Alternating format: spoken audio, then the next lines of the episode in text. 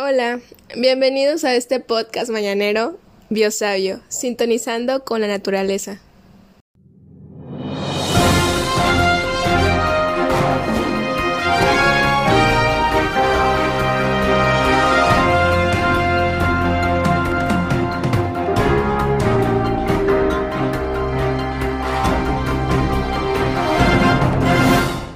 Día de hoy nos acompaña Alejandro de la Cruz, estudiante de Biología de la Universidad de Ciencias y Artes de Chiapas, que nos explicará un poco sobre la conservación ex situ.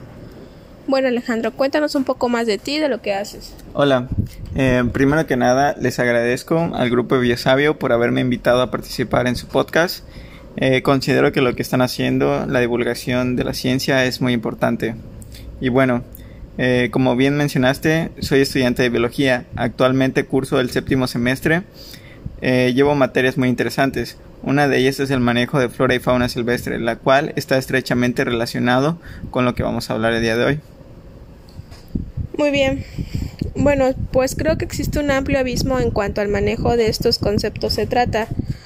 Para adentrarnos un poco al, al tema, ¿podrías aclararnos qué es el manejo de flora y fauna silvestre?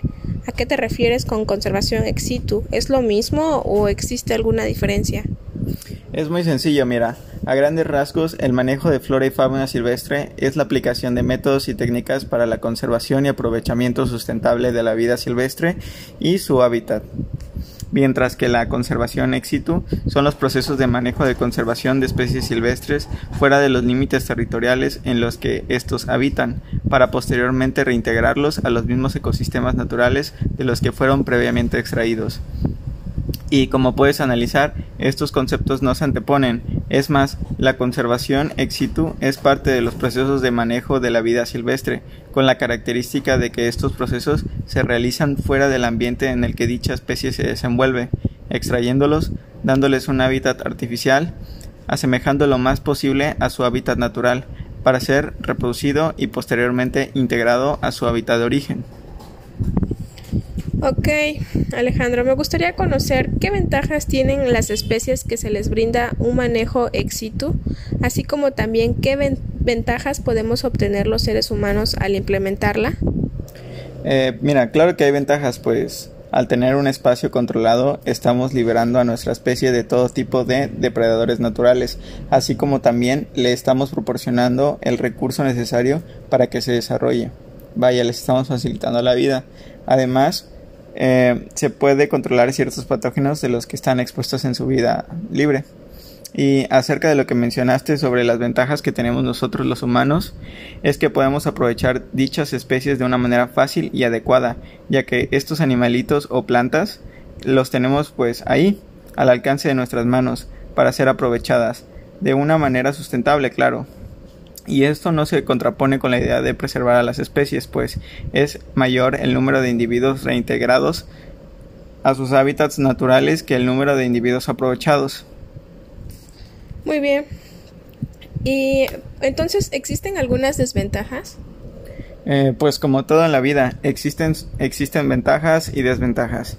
Y una de ellas es que si no tenemos las condiciones exactas para que dicha especie subsista, le podemos llegar a provocar un estado de estrés que le cause un efecto fisiológico en su organismo, produciendo diversos padecimientos. Y dicho en otras palabras, no resultaría rentable el aprovechamiento, puesto que tendríamos poca producción de individuos y peor aún podríamos causarle la muerte.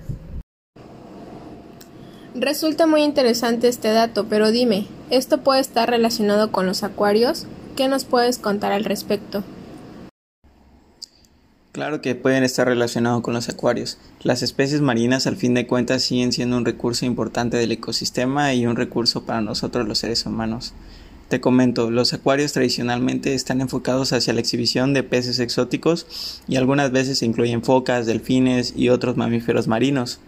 Verás, los acuarios pueden cumplir muchas veces un papel importante en ámbitos educativos orientados hacia la conservación de los ambientes acuáticos donde habitan miles de especies de peces e invertebrados de agua dulce, así como marinos que se encuentran en diferentes estados de amenaza. En respuesta a ello, muchos ictiólogos, mastozólogos marinos y expertos en arrecifes de coral que trabajan en acuarios públicos han comenzado a cooperar intensamente con colegas de universidades o institutos de investigación marina, así como departamentos gubernamentales de aproximadamente 6.000 peces acuáticos y la mayoría de ellos se capturan en ambientes naturales. También se están desarrollando nuevas técnicas que permiten a las especies raras reproducirse en acuarios, evitando la colecta de individuos silvestres e incluso para tratar así de liberarlos de vuelta a sus ecosistemas acuáticos. Estos programas de crianza utilizan las instituciones de acuarios, cuerpos de agua seminaturales e incubadoras en industrias pesqueras y granjas acuícolas. Muchas de estas técnicas de crianza de peces se desarrollan originalmente para la producción comercial a gran escala de truchas y salmones y para la propagación de peces tropicales en acuarios comerciales que los venden como mascotas. Hoy en día se están utilizando para programas de, fauna de agua dulce en peligro de extinción y aun cuando estos programas de conservación éxito son todavía preliminares, constituyen un área promosoria de la investigación. Interesante lo que nos estás comentando. Todo este tema sobre cómo la conservación de especies marinas sigue en estado de investigación hoy día y de cómo estas técnicas nacen a partir de procesos previamente usados para la producción comercial me parece muy interesante. Pero cuéntanos, ¿cuáles son los riesgos a los que se enfrentan las especies marinas actualmente o por qué es que es tan importante la implementación de acuarios para la conservación ex situ? Bueno, te puedo decir algunos de los problemas más serios que se enfrentan las especies marinas actualmente. Una de ellas es la destrucción de los arrecifes de coral, esto debido a la contaminación del agua. Ya ves que en estos días se derraman 9 millones de toneladas de basura por año. Tanto así que podemos encontrar las cinco famosas islas gigantes de basura, o también llamadas islas tóxicas o islas de la contaminación, que no son exactamente islas, pero sí manchas de basura que se pueden observar con imágenes satelitales tan grandes que pueden llegar a medir lo mismo que un país. Y esto te lo comento para que te des una idea de cómo se encuentran contaminados los ríos y los mares. Y también te digo ríos porque de ahí es de donde proviene la mayor parte de la basura que ingresa en el mar. Bueno, estas islas están ubicadas en los grandes giros oceánicos que se producen en el planeta y la isla más grande se encuentra en el norte del Océano Pacífico, según la revista Nature, que es una revista bastante prestigiosa, dice que ah, hasta el año 2018 llegó a pesar alrededor de 80 millones de toneladas y se estima que tiene una superficie de entre 700 mil kilómetros cuadrados y 17 millones de kilómetros cuadrados. Es decir, tres veces más grande que un país como Francia o Colombia Imagínate eso. Y estas medidas son según el aporte de un criterio de relación con la concentración del elemento de plástico que se fija como un umbral para su definición geográfica. Esto, como te imaginarás, es un gran problema para las especies marinas que habitan en estos ecosistemas, sufriendo pérdidas en las poblaciones más delicadas y esto sin contarte los muchos derrames de petróleo que se han dado también en los últimos años en el mar. Y claro, también hay consecuencias para los seres humanos. No te creas que nosotros estamos libres de este rollo ya que la mayoría de estos residuos de basura son plásticos, el material más inerte jamás creado por los seres humanos ya que no existe ninguna interacción con algún organismo, salvo que algunas bacterias que degradan el plástico, eh, con las que ya se están haciendo investigaciones al respecto. Y bueno, estos plásticos pueden durar de 10 a 600 años en degradarse y si se degradan, se degradan únicamente en microplásticos, la unidad molecular con la que se componen estos polímeros, y estos microplásticos son después consumidos por los peces, tortugas, camarones, delfines, ballenas, etc. Algunos de estos animales terminarán en nuestra mesa, listos para la hora de la comida. Tanto así que si nos hiciéramos un estudio de nuestro tracto intestinal tú y yo, ahorita, vamos a encontrar a los dichosos microplásticos. Pero bueno, Creo que ya me estoy desviando un poco del tema. No, para nada, al contrario, creo que es muy enriquecedor conocer todo lo que conlleva este tema de la conservación, sobre todo el impacto que tiene la presencia del hombre hacia el resto de las especies que habitan en este planeta. Pues muy bien, entonces me sigo. Otro de los riesgos que sufren las especies marinas es la introducción de especies exóticas.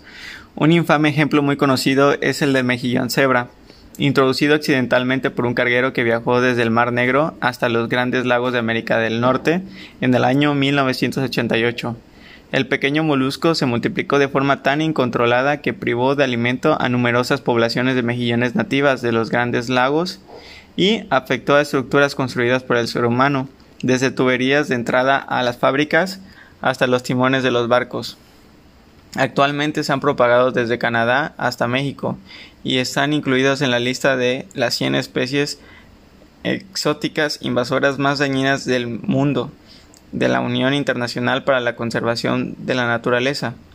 Estos mejillones causan gastos de cientos de millones de dólares para controlar la población, otros riesgos son la cosecha excesiva de especies para el mercado de peces tropicales y conchas, como también la explotación de los arrecifes de corales con cargas de dinamita para la colección de fragmentos destinados al mercado internacional del coral.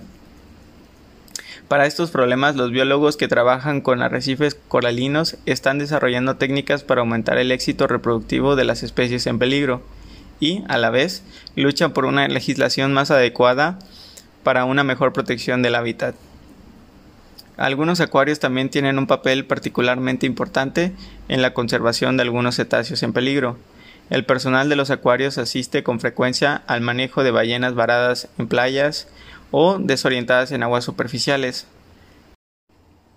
Las lecciones aprendidas del trabajo con especies comunes, tales como el delfín nariz de botella, que es la especie más popular de los acuarios, pueden aplicarse luego a programas de ayuda para las especies en peligro. Los investigadores pueden mantener colonias, realizar inseminación artificial, asistir a partos y liberar animales nacidos en cautiverio a su medio natural. Sin embargo, un serio problema práctico para el trabajo con mamíferos marinos en cautiverio es el de los altísimos costos y requerimientos de una gran infraestructura para mantener grandes volúmenes de agua. Una solución experimental puede ser la delimitación de cuerpos de agua protegidos para crear un hábitat seminatural.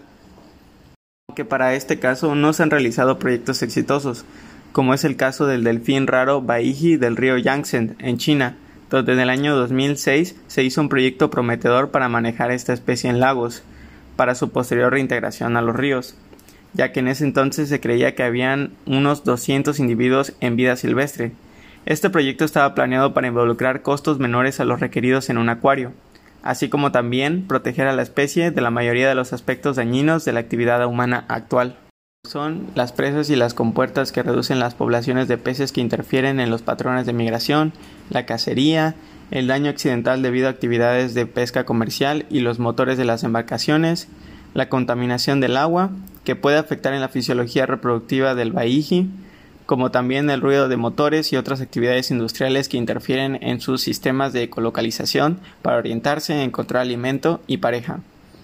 Lamentablemente, el último avistamiento registrado del Baiji fue en el año 2002, por lo que el estudio nunca se llegó a realizar, y para el año 2008 se declaró como especie posiblemente extinta, no marcada como especie extinta únicamente por relatos de algunos locales que han dicho verlas. Es lamentable para mí contarles este relato, pero así fue como sucedió. Una especie de mamífero marino extremadamente raro, desaparecido por culpa de la actividad humana.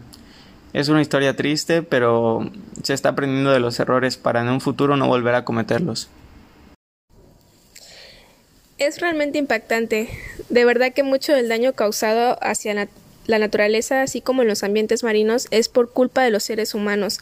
Hace falta reflexionar sobre todo nuestros actos y sensibilizar a la sociedad en general para ayudar a preservar a las especies y los ecosistemas acuáticos. Bueno, parece que se nos acaba el tiempo. ¿Algunas palabras más que te gustaría compartir con nuestros podcast escuchas que nos siguieron el día de hoy? Sí, tengo un mensaje pues como habitantes de este planeta seamos sensibles con los demás seres vivientes que comparten espacio con nosotros. Debemos tratar a los demás como nos gustaría ser tratados, y así tiene que ser con todas las especies. También pueden evitar el consumo de plásticos ahorrando, reciclando y no consumiendo innecesariamente, y apoyen a los proyectos de conservación. Ustedes pueden ayudar con un simple acto como donar unos centavos a fundaciones dedicadas para la protección y manejo sustentable de especies silvestres, o simplemente respetando los espacios naturales y evitando la contaminación de los mismos. Y bueno, creo que sería todo. Pues muchas gracias Alejandro. No, gracias a ustedes por la invitación, ha sido un placer. El placer es nuestro, en verdad muchas gracias. Esperamos que puedas venir nuevamente a nuestro programa. Claro, ahí estaré.